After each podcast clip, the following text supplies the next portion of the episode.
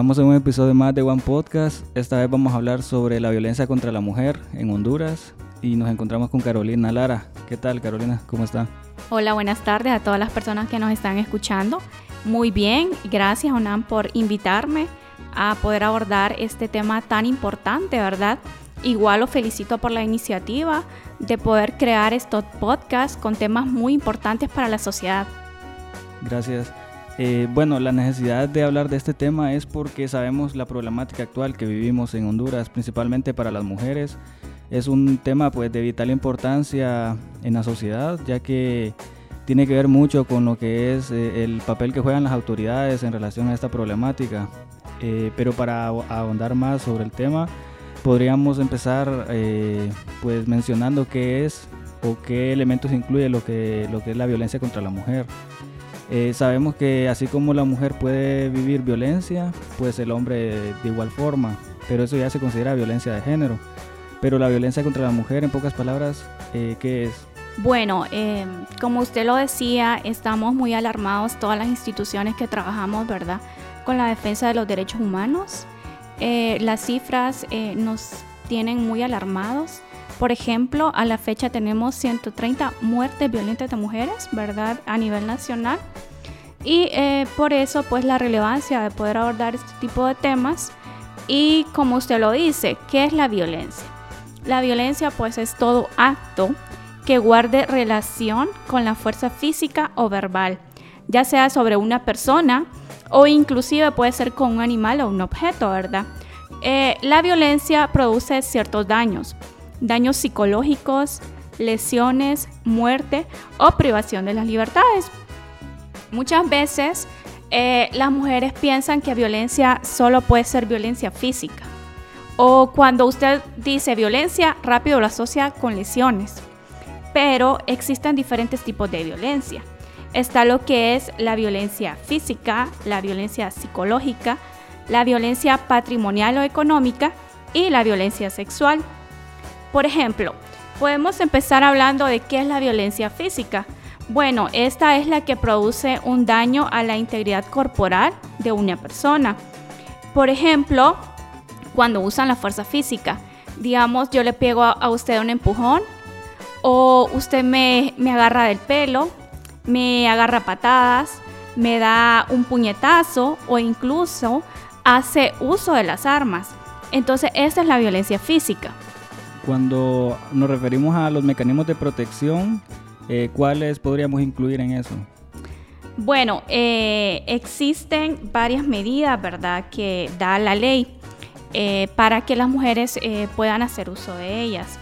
Están las medidas de seguridad, ¿verdad?, que esto lo que hace es poder evitar y detener y prevenir daños mayores, ¿verdad?, en la mujer en este caso.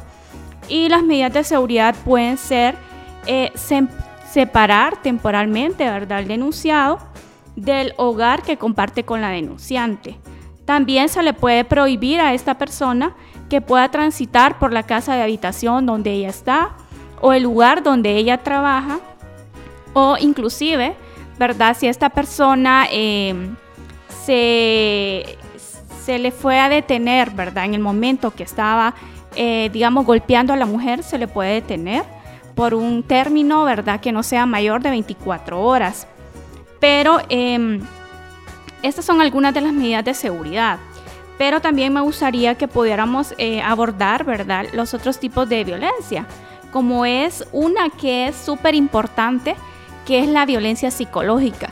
Y que estoy segura que la mayoría de mujeres ha pasado por este tipo de violencia y a veces ni siquiera se dan cuenta que están siendo víctimas de, esta violencia.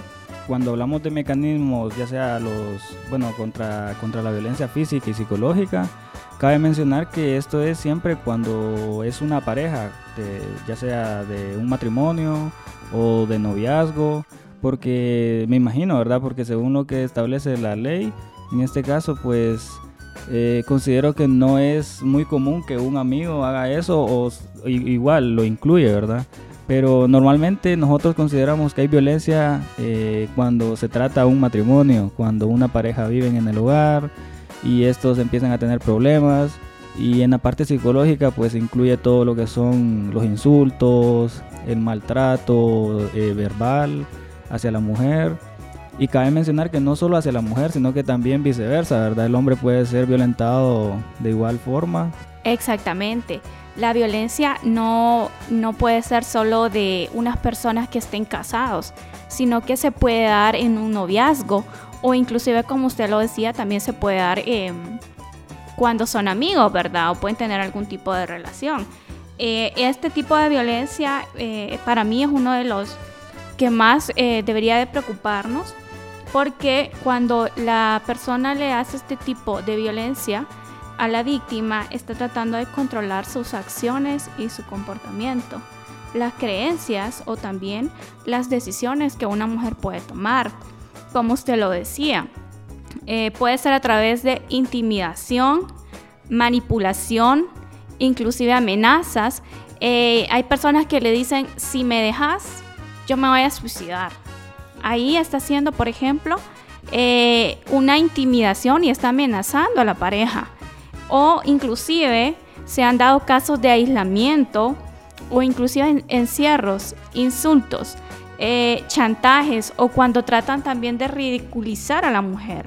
Por ejemplo, le pueden decir, eh, ay no, vos no sabes nada, vos sos una tonta. Inclusive con frases, eh, por ejemplo, qué gorda estás, ¿verdad? Esto es un tipo de violencia psicológica porque afecta la autoestima de la mujer.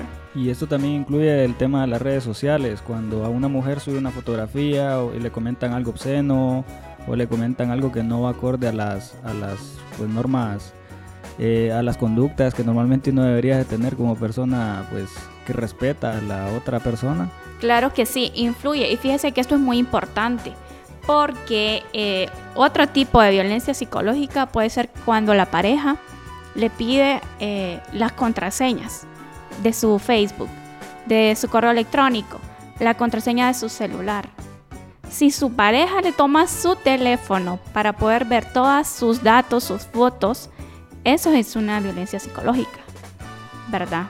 Entonces, inclusive cuando le, lo quieren controlar y le dicen, no quiero que tengas redes sociales, no quiero que tengas Facebook porque te están eh, eh, publicando comentarios y todo ese tipo, ¿verdad? Entonces, eso está limitando las libertades de una mujer.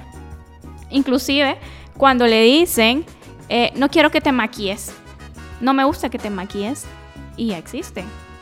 Eh, yo he sido testigo de este tipo de casos.